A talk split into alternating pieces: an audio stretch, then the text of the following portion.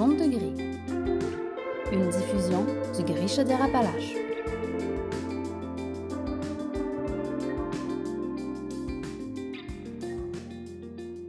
Bonjour Luc. Ça va bien? Oui, ça va. On se retrouve là, cette semaine pour le dixième épisode de Zone de gris. Cette fois-ci, c'est toi notre invité.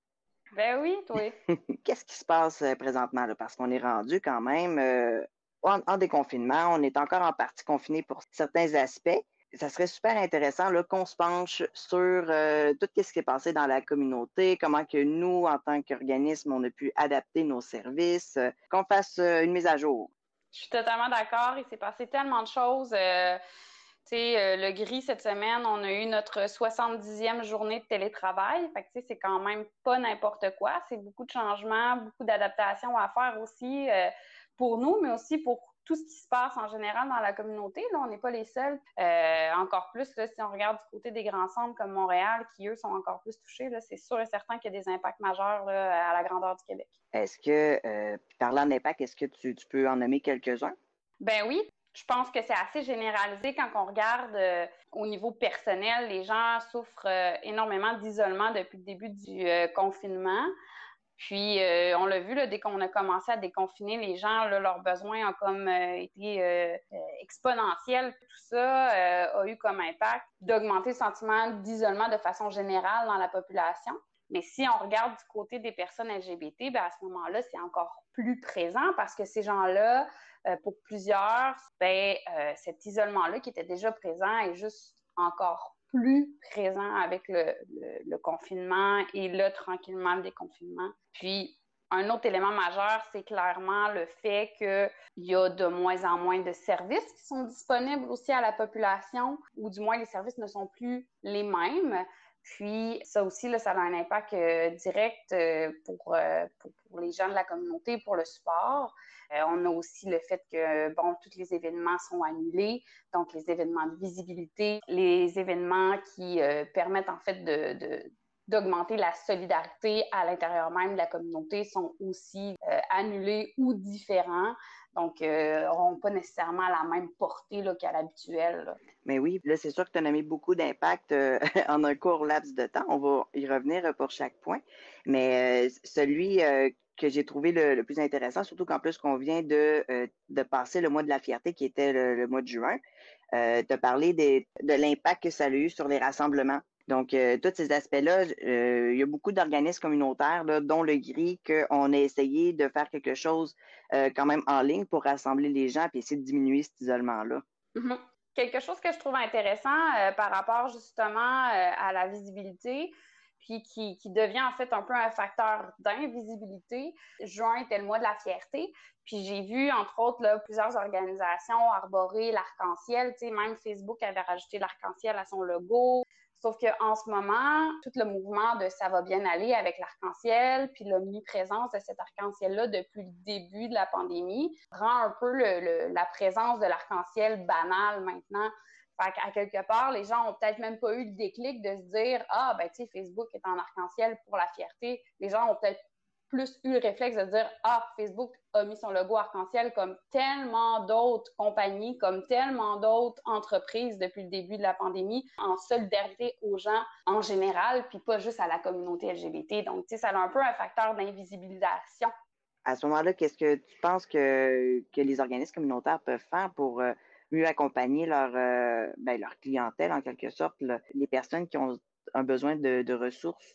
Ben, si tu parles des euh, organismes communautaires LGBT, c'est de rester présent, d'être euh, le plus actif possible, je pense, parce que souvent les, organismes LGBT vont être suivis aussi par des personnes LGBT qui vont avoir besoin de ressources, en plus d'être suivis par d'autres intervenants à l'externe.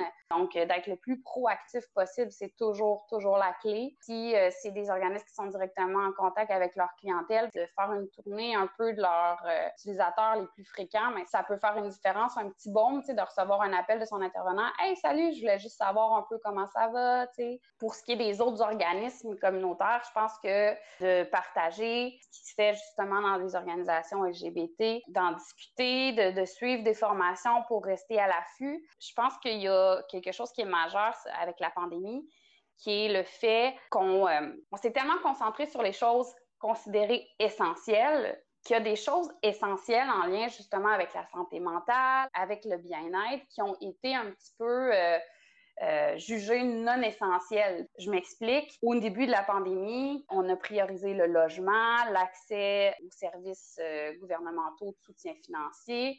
On a priorisé les ressources alimentaires. Donc, ces ressources-là de survie, de besoins de base, sont devenues comme les essentiels par excellence.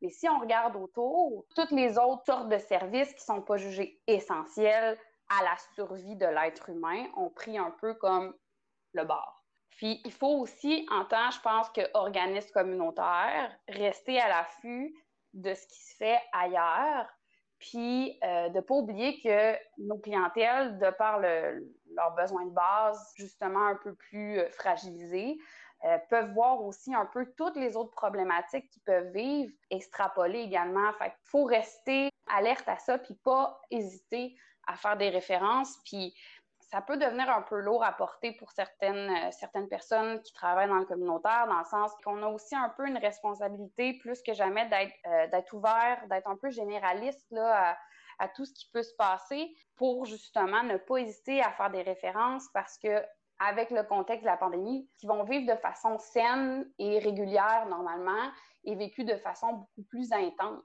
C'est bon pour tout, mais c'est surtout bon, je pense, pour euh, l'isolement puis le, questionnement en lien avec son identité, euh, qu'elle soit sexuelle ou de genre. C'est quelque chose à la base même de qui on est. Je pense qu'il y a des gens qui peuvent vivre vraiment un questionnement là, euh, chamboulant en ce moment, puis qu'il ne faut, faut pas les laisser de côté pour autant.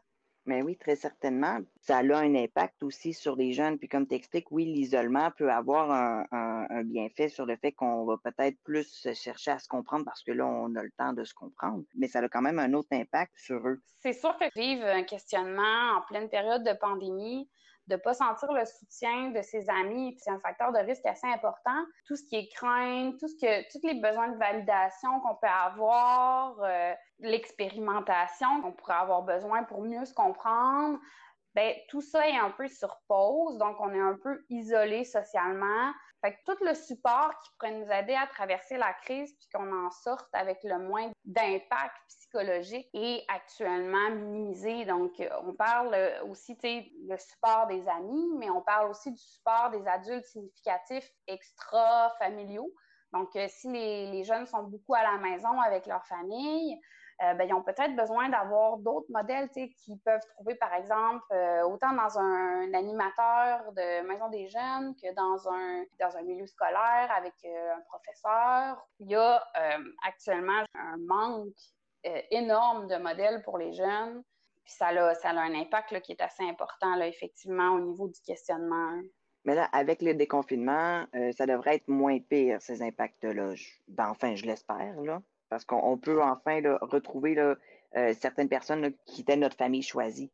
Oui, dans une certaine mesure, mais encore là, si on parle des adultes significatifs, euh, c'est pas tous les services qui reprennent. Euh, l'école va reprendre seulement en septembre, si tout va bien.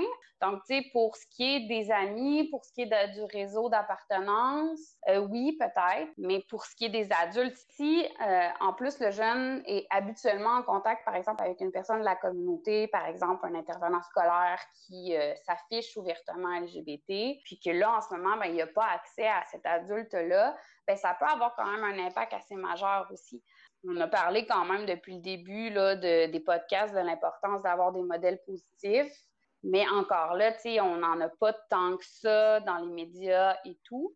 Puis, à l'inverse, bon, on a vu un peu toute la polémique qui s'est passée dernièrement dans les médias, euh, entourant entre autres le J.K. Rowling. Bien, ça, ça a aussi un impact négatif dans le sens que de voir un peu les réactions des gens par rapport à ça peut amener en fait un jeune en questionnement à se dire Hey, j'en parlerai pas parce que les gens pensent comme ça. Alors que c'est pas la majorité des gens qui vont avoir le réflexe un peu de, ce qu'on peut voir sur les médias sociaux, les réactions plus négatives ou euh, plus euh, revendicatrices sur certaines choses, mais tout ce qui nous entoure peut devenir euh, des facilitateurs ou à l'inverse, des choses qui vont nous faire repousser le moment où on se sent en confiance pour faire notre communion, pour faire notre dévoilement. Donc, il y a tellement de facteurs. Puis en ce moment, la majorité des choses qu'on reçoit nous vient des médias sociaux. Au niveau de la communication puis de la façon qu'on reçoit l'information, c'est quand même une donnée qui est super intéressante. Dans une communication, c'est 7% les mots, c'est 38% le ton de la voix, puis c'est euh, non-verbal. Donc, quand la seule source d'information qu'on a, la seule source de communication puis de, feedback qu'on a un peu par rapport à notre questionnement, par rapport à notre identité se résume aux médias sociaux ou au site Internet, ben là, on se concentre juste sur un 7% de mots, Donc, toute l'interprétation, l'adaptation, l'appropriation du contenu passe par seulement 7 Donc, si par exemple, on a une certaine crainte à l'intérieur de nous à faire euh, notre dévoilement dans notre milieu familial ou auprès de nos amis de qui on commence à se déconfiner, ben si on a cette crainte-là, on va interpréter le 7% avec cette crainte-là. Donc, on peut facilement tomber dans des spirales qui vont, qui vont être nocives, en fait, au niveau de notre questionnement. OK. Quand tu dis qu'on euh, va prendre ce 7 %-là on va l'interpréter avec une certaine crainte. Dans l'explication, c'est tu, tu réfères, admettons, à la plateforme de J.K. Rowling, comment que ça se passe présentement au niveau des, droits transgenres.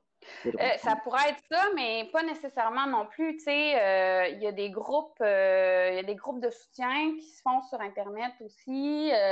des fois, ça peut être juste un commentaire un peu étrange d'un ami qu'on a sur Facebook. Ça peut être juste des recherches qu'on fait en fait sur Internet. On va lire là-dessus, on tombe un peu sur une variété d'informations qui sont pertinentes ou non. Toutes les informations, là, pas nécessairement juste ce qui est véhiculé par les médias, mais oui, c'est sûr et certain que quand on voit des choses euh, qui sont aussi euh, affirmées que, par exemple, la lettre d'opinion qui est sortie par rapport euh, à toute la polémique autour de, J.K. Rowling, ben, à ce moment-là, oui, il peut avoir un impact mais je pense qu'il faut le voir de façon beaucoup plus large. Oui, parce qu'on sait là, que sur Internet, on trouve de tout. Malheureusement, pas juste des amis. Donc, euh, euh, ça, peut avoir effectivement un gros impact. Puis c'est là qu'on réalise que les mots, puis euh, ce qu'on véhicule sur les plateformes sur Internet sont importantes, ne veux pas. Ça, m'amène un peu à, tu parles des mots, puis ce qu'on véhicule sur les plateformes et tout. Euh, moi, j'ai travaillé longtemps avec les jeunes, puis dans les dernières années, j'ai constaté qu'ils commencent à avoir une sorte de phobie du téléphone. Les gens vont de plus en plus aller vers les textos, vers, euh, les messages écrits, au lieu de s'appeler. Puis à ce moment-là, on se concentre encore sur le 7 que je parlais tout à l'heure. Par exemple, des, des, organisations comme Tel Jeune ou comme Interligne qui s'adaptent, puis qui offrent aussi l'option du clavardage ou des textos je trouve ça super parce que comme ça, on laisse pas les gens qui, sont, qui ont la phobie du téléphone de côté.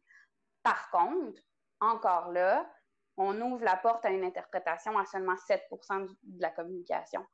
Donc, même dans les ressources d'aide que les jeunes peuvent aller chercher, si l'intervenant au bout n'arrive pas à le faire passer au téléphone, ben à ce moment-là, on reste concentré sur un 7% qui est purement interprétatif. Effectivement. Puis c'est pas tout le temps facile par texto de savoir l'émotion de l'autre personne de l'autre côté de la ligne. Non, exactement. Puis comme je disais tout à l'heure, ben, si on a une certaine crainte ou certaines appréhensions, on va interpréter euh, les commentaires ou les choses qui vont être échangées par texto avec ces lunettes-là. Effectivement. Puis d'ailleurs, euh, ça me fait plaisir que tu parles de cet aspect-là parce que nous, au GRI, on, a fait beaucoup d'efforts pour essayer justement de rejoindre les, jeunes puis les, personnes de la diversité sexuelle et de genre parce que justement, on ne peut plus faire nos, ateliers dans les écoles, puis on ne peut pas non plus participer aux événements parce que les événements sont annulés. Est-ce que tu as envie de parler des services qu'on a adaptés? Euh, oui, sinon tu peux aussi te lancer parce qu'après tout, c'est un peu beaucoup ce que tu fais toi-même au GRI. Mais je pense que le podcast est quelque chose qui est intéressant parce que euh, ça permet de sensibiliser en utilisant, oui, les mots, mais aussi le ton de la voix. On a quand même là, euh, un plus par rapport justement à seulement de l'écrit. Euh, ce qu'on s'empêche quand même pas de faire, je pense. on a aussi lancé la plateforme qui est connectée dans la diversité pour outiller vraiment là, la totalité de la population. Chacun de nous devient un acteur de changement puis un acteur du bien-être des personnes LGBT en ce moment, parce que c'est chacune de nos petites actions qui démontrent de l'ouverture, qui vont faire sentir en confiance, puis qui vont donner espoir aux gens qui en ce moment sont peut-être dans une période plus difficile de leur vie. Mais oui, puis euh, le réseau des alliés qui permet d'avoir des formations puis de s'outiller pour mieux accompagner là, les personnes, peu importe là, de, de quel milieu qu'ils viennent, autant que ce soit des jeunes que des adultes. Toutes ces formations-là, ben, nous, le GRI, on veut les donner gratuitement pour que les gens puissent, après ça, encore mieux accompagner euh, ceux qui en ont besoin. Mm-hmm comme je disais, chacun de nous peut faire une différence. C'est pour ça aussi, je pense que c'est important, oui, d'outiller les gens qui vont intervenir avec les personnes de la diversité sexuelle et de genre, qui vont soutenir là, moralement, psychologiquement, mais aussi toutes les autres personnes qui peuvent être en contact, en fait, avec la communauté. Puis ça, c'est littéralement toute personne sur Terre. ça peut paraître simple, mais tu sais, juste euh, un employeur, le processus d'entrevue, de faire preuve d'ouverture, d'accueil, de ne pas présumer, par exemple, que la personne a un conjoint ou une conjointe, de ne pas présumer que la personne veut se faire dire il ou elle. Ou... C'est l'idéal, en fait. on a l'impression que faire un changement, ça prend quelque chose de majeur, mais des fois, c'est juste de partir de quelque chose qui est tout simple, qui est déjà présent, puis de simplement faire quelques petites adaptations dans notre milieu pour que finalement, tu sais, euh, ça prenne une direction euh, complètement différente ou que ça change complètement l'impact que ça a chez notre clientèle qui pourrait faire partie de la communauté. En tout cas, c'est certain que euh, la pandémie va avoir permis aux entreprises de se réinventer.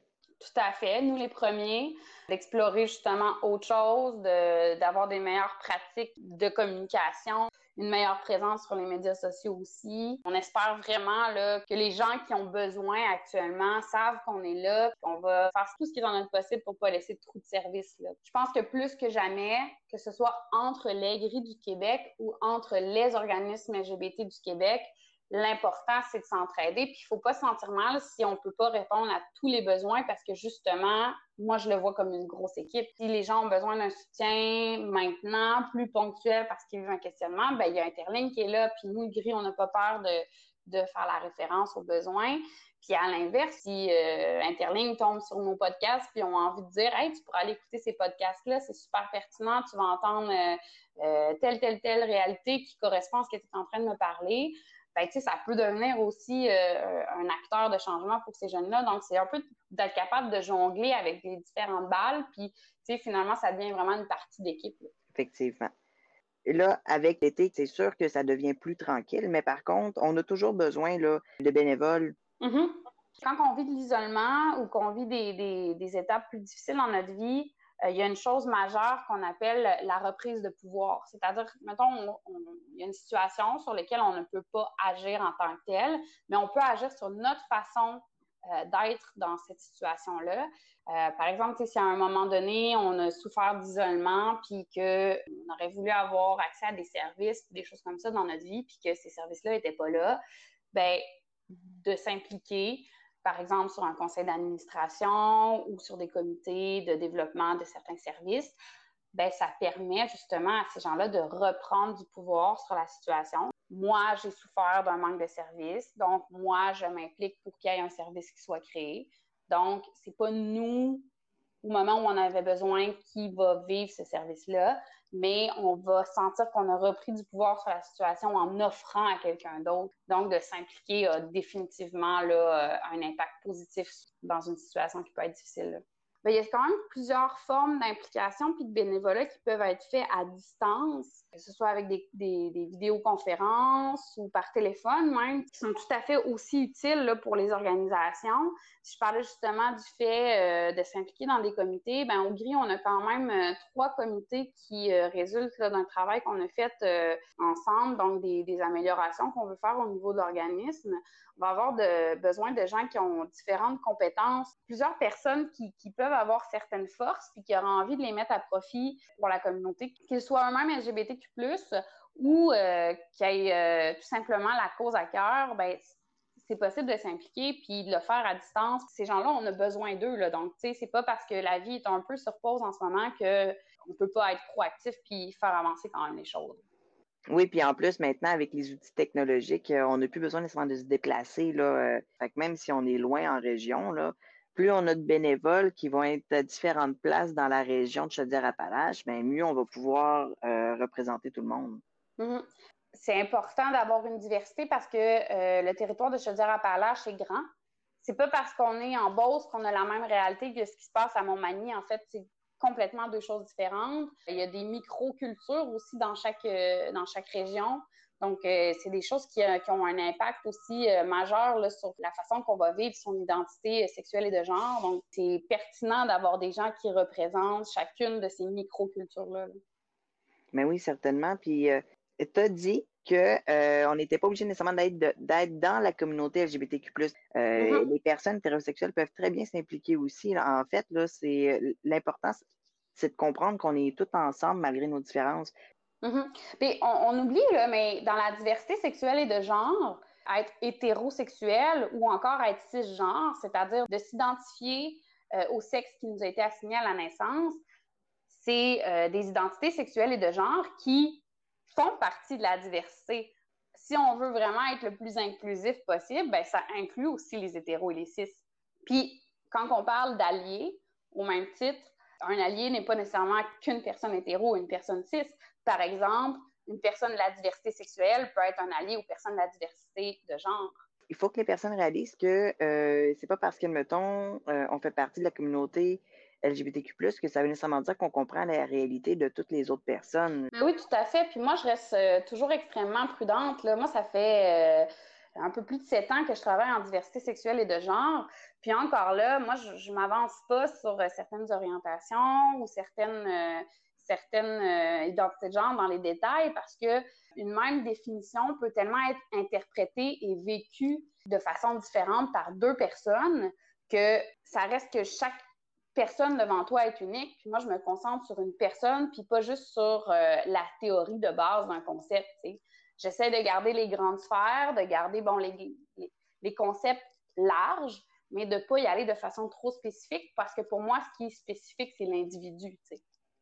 Les réalités LGBTQ changent tellement rapidement à un moment donné, même si on travaille là-dedans, faut pas se mettre la pression de tout savoir, parce que il y a toujours quelque chose de nouveau, il y a toujours euh, une interprétation ou une définition différente qui va sortir. Donc, je pense que c'est vraiment de rester l'esprit ouvert et en accueillant la personne qui est devant soi, ben, on peut juste l'aider à s'épanouir. Est-ce que tu as un message d'espoir que tu aimerais partager à nos auditeurs? Je dirais de, rester en fait là, euh, actif, euh, de ne pas se fier uniquement à ce qu'on peut lire sur, sur Internet, mais euh, de garder en tête qu'en ce moment, toutes nos réalités sont modifiées par la COVID, toutes nos interprétations, toute la façon qu'on vit nos émotions est déconnectée de la vie réelle. Il faut garder espoir, il faut se garder euh, actif, rester connecté avec les choses qui nous font du bien, les choses qu'on aime, puis euh, garder en tête que peu importe ce qu'on vit, c'est temporaire, que de l'ouverture, il y en a beaucoup plus que celles qu'on voit. Que souvent, c'est plate à dire, mais les gens négatifs jappent plus fort que les gens qui sont positifs. Donc, malheureusement, c'est une minorité de gens qui sont plus visibles. Donc, il ne faut, pas, euh, faut pas avoir peur de l'ouverture. Il y en a tout plein. Nous, on en voit toujours au quotidien. Bref, c'est ça. Il ne faut pas lâcher. Il faut tenir bon. Il faut garder espoir. Pour les personnes de la communauté LGBT, qui, euh, qui, ont passé au travers du questionnement, qui sont épanouis aujourd'hui. Si vous êtes à l'aise de le faire, je vous invite à devenir le plus visible possible. Vous pouvez devenir un poids dans la balance qui va faire en sorte que toutes les interprétations négatives, tous les commentaires qui peuvent euh, augmenter les craintes vont venir se balancer. Soyez visible, soyez, euh, soyez ouvert sur qui vous êtes, vivez fièrement, puis la vie va juste être plus belle puis plus inclusive. Bien, merci beaucoup, Noémie, d'avoir pris euh, du temps avec nous aujourd'hui euh, pour euh, se mettre à jour, puis de se ramener à l'essentiel, je trouve. c'est sûr qu'on a parlé beaucoup des organismes communautaires, mais c'est ce qu'on vit actuellement. on veut être présent pour les gens, puis c'est pas toujours facile, puis on essaie beaucoup de se réinventer. Je trouve ça vraiment plaisant qu'on ait fait le tour aujourd'hui. Mm. Donc, n'hésitez pas à communiquer avec nous. Puis sinon, Luc, euh, merci beaucoup euh, d'avoir euh, échangé les rôles. C'était quand même assez farfelu. J'ai fait de mon mieux. Vous écoutiez Zone de gris, une diffusion du Gris Chaudière-Appalaches.